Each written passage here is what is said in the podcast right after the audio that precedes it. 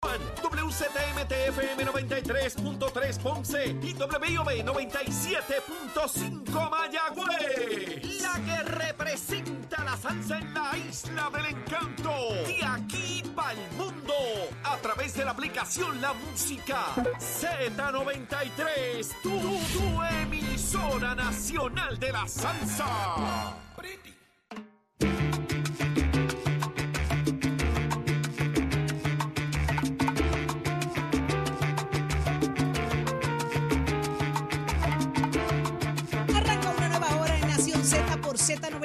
Z93, 93.7 en San Juan, 93.3 en Ponce y 97.5 en Mayagüez. Todo Puerto Rico cubierto del mejor análisis de la buena información. Saudi Rivera es quien te habla junto a Jorge Suárez, Eddie López. Jorge hoy se tomó el día para hacerse unas cositas. Creo que se está in- in- injertando pelo, me dicen. ¿No? Yo creo que es todo lo contrario. ¡Ay, Eddie! ¡No sirves!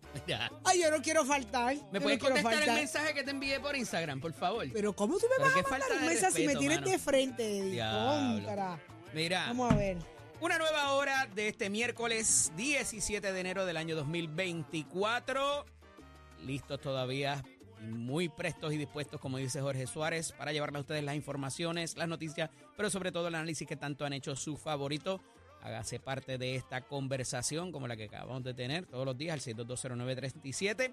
Y si tienes que llegar a la oficina o a la escuela y todavía tienes la sabanita o el quill pegado, levántate que el despertador te está velando y te agarra el tapón, Saudi Rivera. Así mismo es, y ya está en línea telefónica Gregory González, el alcalde de Peñuela, con nosotros. Buenos días. Saludos, Saudi Eddie, y a todos los radio escuchan. Muy buenos días. ¿Cómo Saludos, está, alcalde. ¿Todo bien? Muy bien, gracias a Dios. Muchas felicidades en el nuevo año. Qué bueno, igual para usted y para toda la gente linda de Peñuela. ¿Cómo están las cosas allá en, la- en su administración?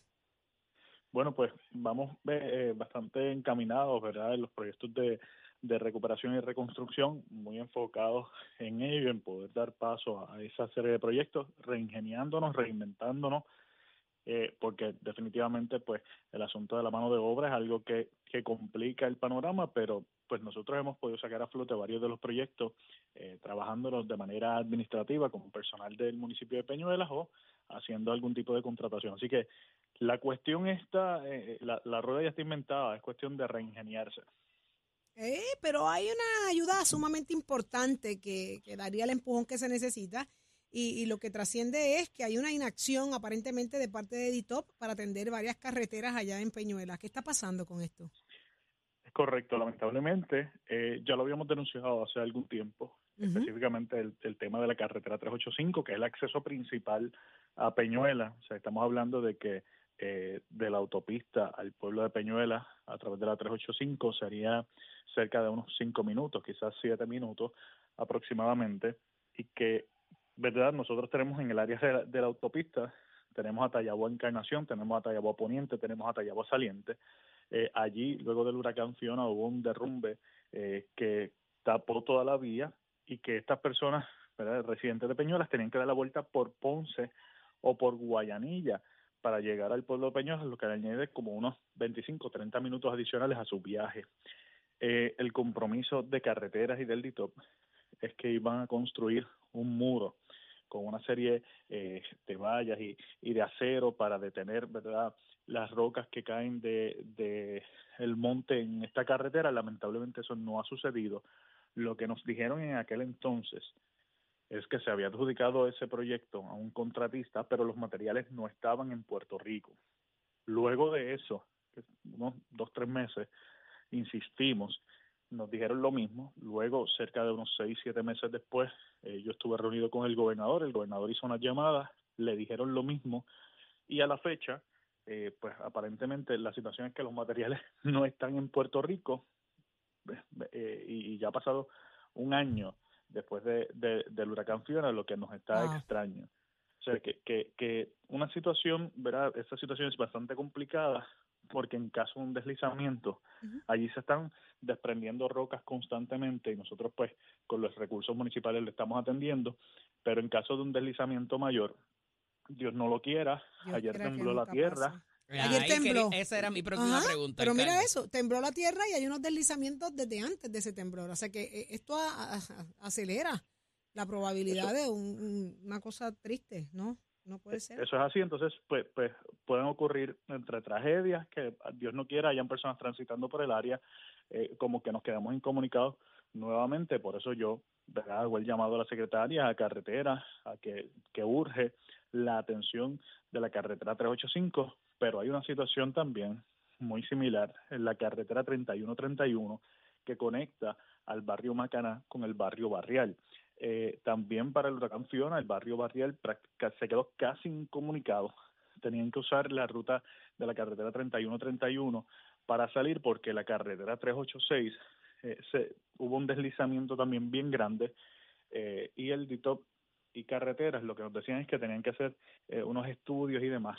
Pues nosotros hicimos el trabajo de remover ese deslizamiento gigantesco ocurrió allí para poder reabrir paso, trabajo que nos tomó casi unas dos semanas aproximadamente eh, y que ha ocurrido en dos ocasiones, pero en ese entonces hubo un compromiso eh, del Departamento de Transportación y Obras Públicas a través del director regional de que eh, se asfaltaría la carretera 3131 que está en pésimas condiciones ¿Y qué desde el pasó? huracán María.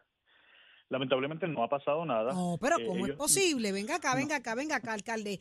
¿Cómo, cómo, cómo, está la comunicación con el Departamento de Transportación y Obras Públicas? ¿Cuán viable es? ¿Quién está asignado Pues- a atender la situación en Peñuela? Pues en, en el caso nuestro, ¿verdad? La comunicación es con el director regional, eh, su nombre es Edward, no recuerdo bien su, su apellido, Ujú. eh, ¿verdad? Y, y, pues la comunicación es muy buena, el problema es cuando hablamos de la ejecución. ¿Pero qué excusa le da para, para responder a esto, a esta inacción? eh, pues habla, habla mucho de los fondos y demás, pero el, el problema está en que hubo un compromiso, que nosotros confiamos en ese compromiso, tanto así que nos pidieron que movilizáramos maquinaria, equipo y personal para limpiar eh, todas las orillas de esta carretera estatal y todo lo demás. Nosotros hicimos el trabajo en cuestión de dos días. Ujú. Pusimos eh, eh, eh, al día, ¿verdad? Las orillas y demás para los trabajos de asfalto y todavía estamos esperando. Pero, pero quiero que sepan, ¿verdad? Estamos haciendo la denuncia, pero tampoco voy a seguir esperando por, por el Departamento de Transportación y Obras Públicas, porque...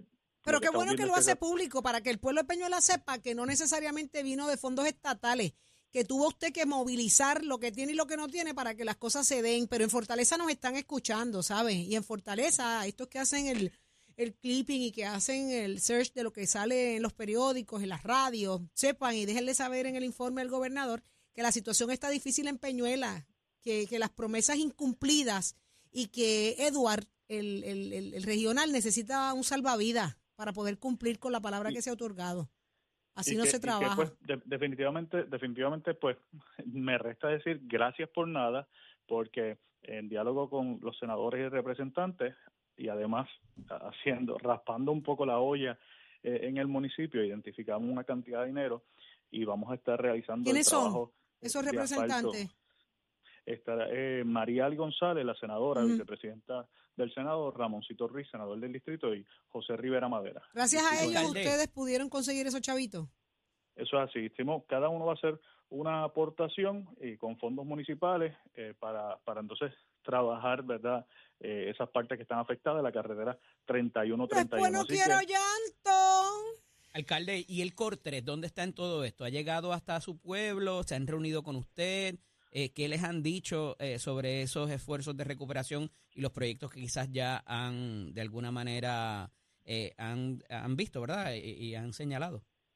Pues, pues tengo que decir que de igual forma la comunicación es muy buena, el problema es en el, el momento de la ejecución, ¿verdad? Que está eh, demasiado lento para lo que yo esperaba y lo que yo quisiera que, que fuese el proceso de recuperación eh, del pueblo. Nosotros pues eh, planteamos en el pasado que nosotros sometíamos una información y el COR3 volvía y nos, nos eh, solicitaba la misma información eh, nuevamente para que fuese sometida, aun cuando ya se había completado porque estaba habiendo una duplicidad de esfuerzos porque no se estaba revisando adecuadamente. Ese problema aún persiste un poco. Eh, sin embargo, pues después de unas denuncias que hicimos anteriormente, que utilizamos ver esta misma plataforma y estuve con ustedes hablando sobre algunas situaciones también con los contratistas y demás, eh, pues han, mejorado un poquito un poquitito más, pero todavía yo sé que, que, tienen que apretar y ajustar algunas tuercas, algunos tornillos. Eh, tenemos, por ejemplo, eh, pendiente que nos aprueben el, el, que podamos sacar a subasta la reconstrucción de la pista atlética, que es un proyecto de los terremotos, que no sufrió daños por los terremotos, sino porque la utilizamos como el super refugio donde estuvimos pernoctando junto a, a los ciudadanos y que es un proyecto importante para el deporte en Peñuelas y para la ciudadanía. Eh, y ya nosotros hemos sometido toda la documentación, simplemente estamos esperando eh, el visto bueno que nos habían indicado que debía ocurrir la pasada semana y no ha, no ha ocurrido todavía. Interesante, porque ese, ese, ese dinero de recuperación está ahí está obligado, eh, y, y, verdad, eh, y, por eso me refería a quizás las obras que ya de alguna manera se han identificado eh, si ya ha habido algún movimiento en alguna de ellas o todas están en la misma en la misma línea, alcalde. Sí, la, la, la gran mayoría ¿verdad? está así en, en esa línea pendiente de, de aprobación. Ya hemos trabajado algunas, como lo es la cancha bajo techo Miriam Betty Segarra, uh -huh. eh, que, que, aunque la sacamos a subasta en varias ocasiones y, y no participaron la cantidad requerida eh, de, de contratistas ¿verdad? para poder adjudicar, la hicimos a través de, del municipio con personal municipal, contratamos un personal con conocimiento y la trabajamos. Pero pues eh, volvemos, la situación es la burocracia y la lentitud en, en el proceso. Ahí está. Bueno, alcalde, vamos a, darle seguimiento a esto. Le vamos a pedir que nos mantenga informado. Reconozco y se reconoce públicamente el trabajo en la legislatura eh, y, y jaspar el pegado como usted bien dice, en el municipio para, para lograr terminar y hacer esa, eso que se necesita allí, esa brea y, y, y trabajar por, por la gente de Peñuela. No está fácil, no debería ser así. Yo detesto las promesas incumplidas, las falsas promesas, el, el alargar diciendo cosas para entretener cuando hay una necesidad crasa en el pueblo. Así que en Fortaleza que lo sepan y póngamele en amarillito, en bold, el casito de Peñuela para que el gobernador dé una llamadita, si eso lo resuelve con un toquecito por teléfono. Eh, Definitivamente. Y que, que, que, se olviden ya de, del asunto de la, de la 3131, que aunque es estatal, nosotros la vamos a atender, pero sí entonces que, que carreteras no, y todo. Caramba, alcalde, que alcalde, pero que le bajen los chavitos, porque tampoco los chavitos, es... pero que no se olviden, caramba, porque es que por ahí viene una primaria, la gente que no se olvida. Difícil. No, la gente no se olvida de eso. Mm -mm. Muchísimas gracias, alcalde, por estar con nosotros. Siempre a su orden acá gracias en Nación Z. Gregory González. Gracias, igual, alcalde de Peñuela. Qué fea está la cosa ya. Uf. Vamos a, al análisis del día. ¿Qué está pasando, Eddie López? Diferente hoy. Espérate. Estás, estás con el habla música y Z93 en Nación Z. Damos paso al segmento del análisis del día. Como todos los miércoles, tenemos con nosotros al representante Jorge 1982 Navarro Suárez. Buenos días, representante, bienvenido. ¿Cómo te saludo a ti, a él y a todos los que lo escuchan. Representante, la ex representante Sonia Pacheco Irigoyen no, no, parece que se le pegó la sabanita y no me oyó cuando yo, cuando yo dije que se levantara, que la coge el tapón. Uh -huh. Este, pero tenemos mucho que hablar usted y yo por ese proyecto tan controversial, por decirlo menos, que usted ha presentado, eh, que para describirlo de alguna manera, ¿verdad? Es inmunidad para unos funcionarios que se nieguen a procesar eh, adopciones en unas instituciones que sean de base de fe. ¿Me equivoco la descripción? Mira, sí, está basado en, lo que establece la primera enmienda de los Estados Unidos la libertad religiosa y, y el caso de Fulton versus la ciudad de Filadelfia. En ese, caso, la ciudad de Filadelfia dejó de, referir niños a la agencia de adopción católica al enterarse que esta no incluye certificados de pareja del mismo sexo como adoptantes elegibles.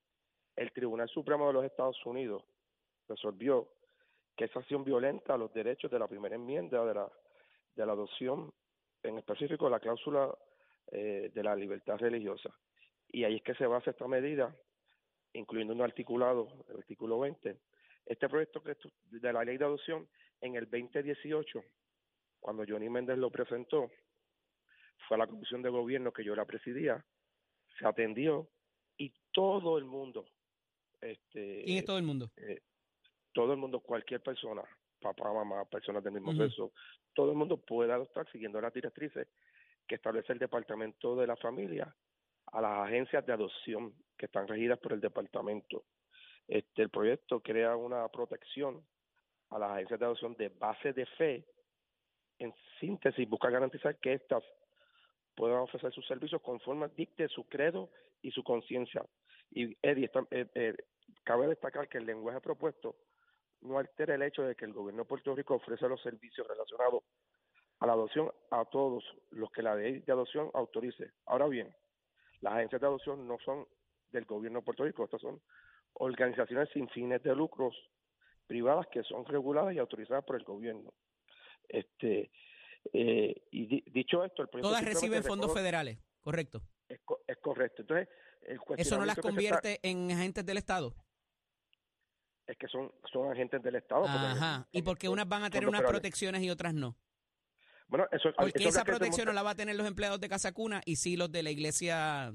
Es correcto. X. Eso habría que preguntarle al, a- a- a- a- al Tribunal Supremo de los Estados Unidos. Pero que usted está y- y proponiendo ese- la, pero- la, la, la- la- estoy- el cambio aquí. estoy- te, estoy, diciendo. Y tú eres abogado. Entonces dime, esas dos, esas dos este, eh, palabras chocan. Entonces, ¿qué prevalece? El Tribunal Supremo de Estados Unidos validó el derecho de la primera enmienda. En Pues esa entonces, primera enmienda establece que no debe haber, haber distinción ni favorecerse ninguna religión. Pero aquí se Es está correcto. favoreciendo al empleado que trabaja para la religión. Porque se está dando una, pro- una, una protección que no tiene el que está fuera de la iglesia. Y vuelvo y repito. Se está haciendo una distinción. Podemos, Supremo podemos Federal- establecer entonces, esa. El Tribunal Supremo, lo podemos establecer. Pues entonces, y yo como soy un legislador, entendí, basada en la, en la determinación del Tribunal Supremo, que había que atemprar la ley local a, la- a los estatutos federales. Pues entonces, la controversia no es Georgina Navarro, la controversia es el Tribunal Supremo que debe decidir cuál, de, cuál articulado o cuál palabreo de esa primera enmienda es la que prevalece. O la libertad re- religiosa o lo que estamos discutiendo tú y, tú y yo aquí, pero en nada las agencias de base de fe, y ayer me, me hablaba Padre Carlos, en los Estados Unidos, hay agencias de base de fe que han dado niños de adopción a parejas del mismo sexo. Lo que busca esto es que si yo por mi credo y por mis exigencias religiosas decido no, estable, no, no entablar una adopción contigo, tú no puedes a mí de- demandarme. No es, que no, no- no es que no se la puedan dar, porque Georgie, agencias de base que Buenos sí. días, Dime, Georgie. escucho. Georgie, buenos días, te habla Saudi. Yo estoy sorprendidísima, sorprendidísima que tú hayas levantado la mano para meterte en esto.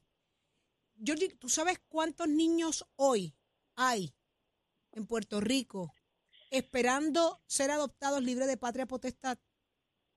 Hoy,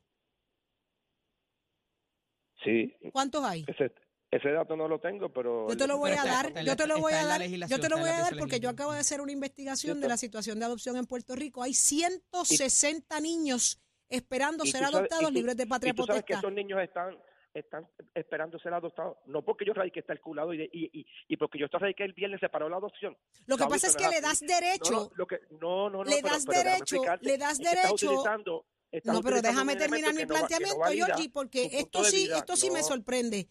Le No, porque- das no. derecho y libertad a no ser demandado a XY que amparado en su criterio y libertad religiosa prefiere el desprecio al ser humano. dere- no, no, no, eh, está- ese es tu punto de vista y no es el mío. Es el- le no, no, es, mi punto de vista.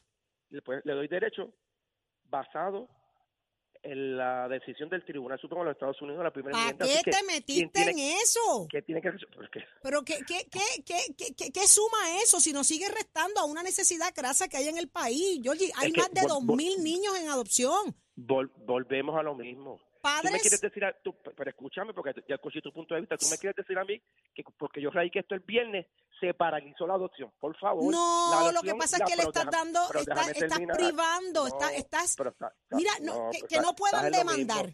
¿Cómo que no puedan en lo demandar? mismo. Estás en lo mismo. Es una limitación. Dime, dime, así como, dices, así como tú dices casa cuna, Ujú. hay otras agencias de adopción y aquí lo que se está verificando es que una sociedad de, de diversidad pueda, pueda se pueda pueda vivir juntas esto es diversidad que las, Eh, parejas eh, del mismo sexo no puedan adoptar. No, el- eso lo estás diciendo tú. Eso lo estás Eh, pues, diciendo tú. pero acláralo, porque esa- ese es el mensaje que hay acá afuera. Acláralo. Pues eso, es lo- eso es lo que te estoy diciendo. Aquí el lenguaje, y te lo, leí, te lo leí ahorita, en nada este, interviene en lo que es el que unas parejas de mismo sexo puedan adoptar.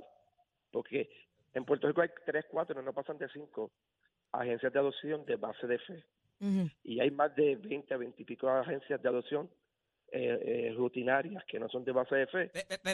Vamos, vamos, vamos, vamos a ese tally de nuevo. Vamos a entenderlo, ¿Cuántas no. agencias hay? Debe haber 25, 30, un poco más, un poco menos. Ah, no tengo el ok. detalle exacto. De las de base de fe. Este, no, no, no, de las que no son rutinarias, que no son de base de fe. Ujú. O sea, ¿Cuántas que las parejas del mismo sexo- la- las que son de base de fe, ¿cuántas son?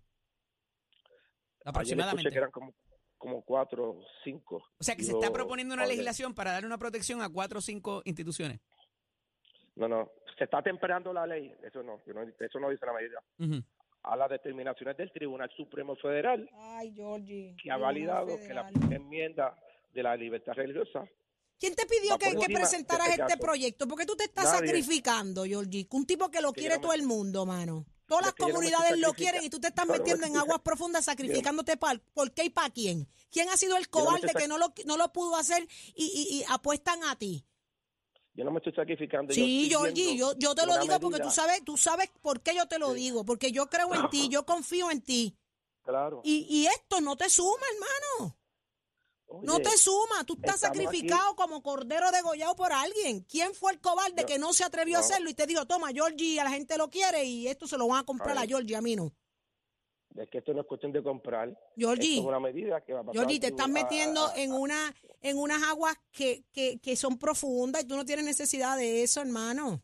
Pero yo, yo pasé Y te lo digo con cariño, no te creas que el no te creas 16 que es con cariño porque te, te, te quiero, te respeto, te reconozco que eres un, un representante que hace el trabajo. Por eso yo sé que esto esto no eres ni tú.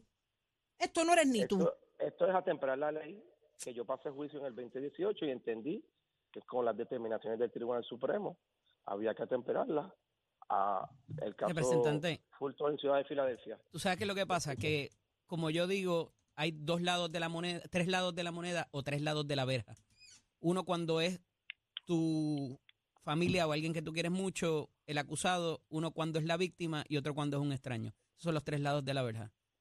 Y yo creo que, pues viéndolo de afuera, pues uno puede entender, ¿verdad? Yo no sé cuántas demandas de estas hayan salido ya, pero el asunto de que de momento se lo hagan un hijo tuyo y lo discriminen cuando llegue esa agencia de adopción, pudiendo tener la alternativa, yo creo que es un sentimiento que cualquier padre, cualquier abuelo, se le haría muy difícil de tragar. Que de momento, eh, por a- haber un discrimen abierto, tenga ese funcionario una protección. Eso es como yo lo veo, porque todos tenemos a alguien cercano o que queremos mucho en la familia, o algún hijo, un algún derecho al nieto, desprecio. algún sobrino. Entonces, no sé Pues si lo has visto desde esa eh, perspectiva. Yo Que se lo haga a un hijo lo- tuyo, a un nieto, a un sobrino. Yo lo he visto desde, desde- A un desde la hermano. perspectiva. Actualmente, la jurisprudencia a nivel federal, si sucede eso ahora, ahora mismo, que una agencia de base de fe diga que no, la persona va al tribunal y esto llegaría hasta el Tribunal Supremo y hay un precedente que Pero es no el puede demandar. Y el otro caso, Pero no puede demandar por discri por discrimen, no puede demandar. Eso es lo que está eso es lo que está pidiendo esto. no, no, no, pero lo, lo que te estoy diciendo es que podría demandar ahora. Ahora mismo el Estado Ahora de Derecho sí. provee para que sí. Ahora mismo, sí, pues, tú podrías demandar ahora y terminaría en el Tribunal Supremo, como el caso de ¿Y tú Filadelfia. crees que, y tú crees que hay necesidad de llegar allá, pero- necesidad de llegar a dónde? Al Tribunal, Tribunal Supremo, para que disponga sobre esto. pelear pero es que pelear uno hasta el Tribunal ¿Alguien, Supremo. alguien lo va a retar, yo pienso, verá jurídicamente. Sí, pero- si, si hay una agencia de base de fe que tiene su creencia y su credo y entiende que no, que ellos creen que debe ser papá y mamá, ellos se van a negar como quiera. Está Esto bien, pues, pues niéguese, pues niéguese, pero no me cuarte el Y- derecho a mí a demandarte por negarte. Eso es lo que eso es lo que lo que Le duele estás aquí. dando protección a alguien para un discrimen. para, para discriminar, para despreciar al ser humano, es- Era lo desprecio. mismo que se quería hacer en la Pero agencia, en las agencias con la Eddie, libertad religiosa. Eddie, Yo estoy en este, seco en un, en, un, en un booth y cuando tú llegas a sacar la licencia no me gusta que tú eres trans y no te atiendo. Mm. Eso es discrimen abierto, no- hermano. Eso no es lo que se está hablando. No, tú estás No, pero es un ejemplo. Bueno, que me no es di- así, este ejemplo no es. De ordi- es- me- es me dijiste al principio, el me dijo al es- el principio- único ejemplo es adopción. Me Estamos dijo al de- principio que esto estaba basado en el asunto de libertad religiosa. El proyecto Claro, de libertad es- religiosa, es eso es lo que contempla. De que si hay un funcionario en una agencia de gobierno que no te quiere atender, no está obligado a hacerlo y está Pero protegido. óyeme, partiendo de, de lo que tú estás diciendo, el caso de Colorado, de planificación, de planificador de boda, llegó al Supremo y él dijo que no iba a atender una boda de personas del mismo sexo. ¿Y el qué pasó después? de él. El caso del bakery. O sea, esas Ajá, ¿y qué pasó después? surgido a- son- han surgido en el tribunal, en los tribunales. ¿Pero qué ha pasado? ¿Cómo concluyen? Lo revocaron, lo revocaron y no puedes discriminar, así No seas un privado. Pero aquí estamos hablando de iglesias de base de fe que se convierten en agentes del Estado, que es mi preocupación. Pero nada, el tema es amplio Como que- y, y- y- Como quiera, esto, esto va a ir a vistas públicas. ¿Cuándo comienzan esas vistas públicas? No sé, porque eso lo determina la comisión. ah, la yo, de- solamente, yo, solamente, para que Saudi esté clara y todo el mundo, como yo pasé juicio sobre esta me- medida en el 2018, Ujú. yo fui el autor y era para que todo el mundo, al ver esta determinación, entendí que se debía atemperar al caso Fulton y la ciudad de Filadelfia. Fíjate de eso. Si no pasa, Sigue trabajando pasa, por tu gente y no te metas en aguas profundas. Usted se le quiere y lo quieren todas las comunidades. ¿Tienes Un primaria, abrazo. Georgie? Todas las comunidades. Y sabes que se te aprecia. Georgie. Representante, ¿tienes primaria? Sí. no sé si cumple porque lleva un mes y pico y lleva más que tres endosos. Eh, Y ya, ya los dos- ¿Y ya tú Y- tienes los tuyos? hace, ya, hace más de un mes que ya yo terminé. Pero bien. tranquilo, esto, esto, tú me conoces a mí, este, Saudi y ustedes. Yo Por eso me sorprende. esto- pero es como todo, son piezas legislativas, se analizan, se estudian y cuando vaya todo el mundo a deponer, esto no es que yo estoy. Y de nuevo, esta no es por pared. petición, ¿verdad? No, no es por petición, no, no. Ok. fui yo, Ah, fui yo, ok. fui yo. Ok. Un abrazo, hermano. Un abrazo. Georgie. Lindo día. ¿Cómo no? Igual. Continuamos. Somos, somos una mirada fiscalizadora sobre los asuntos que afectan al país. Nación Z, Nación Z. Por Z93, somos su noticia. ¿Qué está pasando en el mundo deportivo? Pacheco nos informa. Adelante, Pacheco. Buenos días Puerto Rico, para hoy en los deportes, el vele- velerista Pedro Fernández iniciará la próxima semana su temporada en ruta a los Juegos Olímpicos de París 2024. Fernández, quien ya está clasificado a la venidera justa olímpica en el deporte de la vela, competirá del 24 al 31 de enero en el Campeonato Mundial de la clase ILCA 7 que se celebrará en Australia. Este segmento de deportes fue traído a ti por McTech College. Construye tu futuro en McTech College. Clases comienzan en febrero. Llama al 787-238-9494 y visita nuestros recintos en Vega Baja, Bayamón, Caguas, Ponce y Mayagüez. ¿Te gusta la mecánica automotriz? Compara facilidades y equipos y toma tú la decisión de estudiar en McTech College. En McTech College ofrecemos los programas técnicos en mecánica automotriz, hojalatería y pintura, refrigeración y aire acondicionado, mecánica racing y mecánica marina. Llama ya al 787-238-9494. Hasta aquí los deportes, ahora pasamos al informe del tránsito. A esta hora de la mañana ya se formó el tapón en la mayoría de las vías principales de la zona metropolitana, como la autopista José de Diego entre Vega Alta y Dorado y desde Toa Baja hasta el área de Atorrey en la salida hacia el Expreso Las Américas, así como la carretera número 2 en el cruce de la Virgencita y en Candelaria en Toa Baja y más adelante entre Santa Rosa y Caparra, también algunos tramos de la PR5, la 167 y la 199 en Bayamón y la avenida Lomas Verdes entre Bayamón y Guaynabo, así como la 165 entre Cataño y Guaynabo en la intersección con la PR22. Además, la 165 tiene un carril cerrado por lo que está experimentando tráfico más pesado de lo habitual.